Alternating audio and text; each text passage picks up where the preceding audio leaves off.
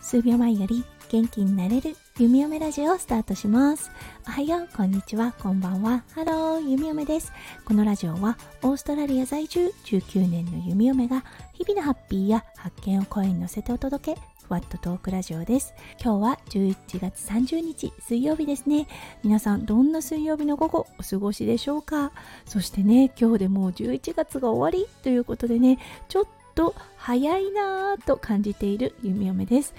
うん、明日から12月、そしてね、オーストラリアで一番のイベントとなるクリスマスがやってきます。もうね、お店がにぎわいまくってます。うん、この時ばかりはね、駐車場がなかなか見つからないので、結構ね、クリスマスショッピングって大変なんですよね。うん、さっきね、お友達から電話がかかってきて、息子くんの服のサイズを聞かれました。うん、あー、クリスマスショッピングしてくれてるんだなと思った弓嫁となりました。はい、それでは早速ですが今日のテーマに移りましょう。今日のテーマは、できる、わかるを前提にした子育てについてお話ししたいと思います。それでは今日も元気に弓嫁ラジオをスタートします。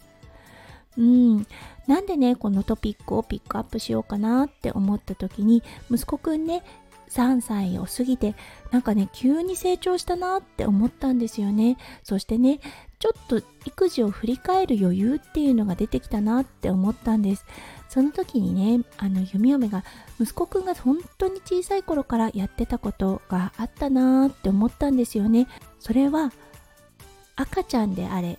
うん、小さな子供であれわかるをね前提にした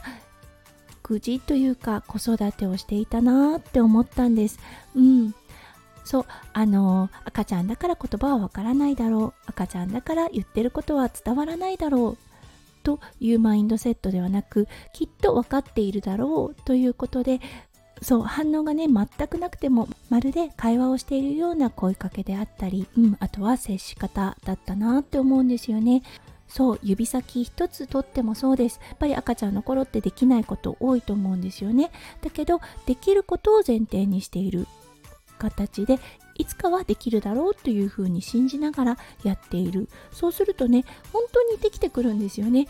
これが弓嫁ああ小さい頃から息子くんに対してこういう形で接していたなって思ったんです。そうそしてねそれが今3歳になってすごくね戻ってきてるなというような感覚があります。例えばねできるだろうといったような感覚で接しているのでできないと感触を起こしたとします。でもね弓嫁の中ではできるだろうと思っているのでそうできると思うよやってみてってまず声かけをします。それでもできない場合はじゃあ弓嫁も手伝うねっていう形でほんの少しだけ手伝ってあげます。そうするとね結構できたりするんですよね。そうそしてねそのアクションが終わった時にやっぱりできたねすごいねっていう声かけをします。その積み重ねがね自己肯定感を高めることになるのかなって弓嫁は感じています。うん赤ちゃんだから言葉は話せない。だけどね多分分かっているし多分理解もしているのかなって思うんですよね。そうだからねできないだろう分からないだろうといったようなね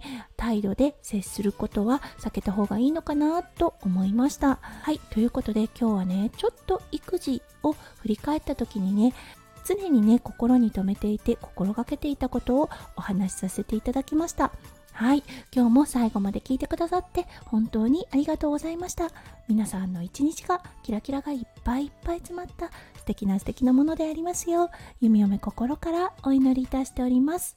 それではまた明日の配信でお会いしましょう。数秒前より元気になれる弓嫁ラジオ弓嫁でした。じゃあね、バイバイ。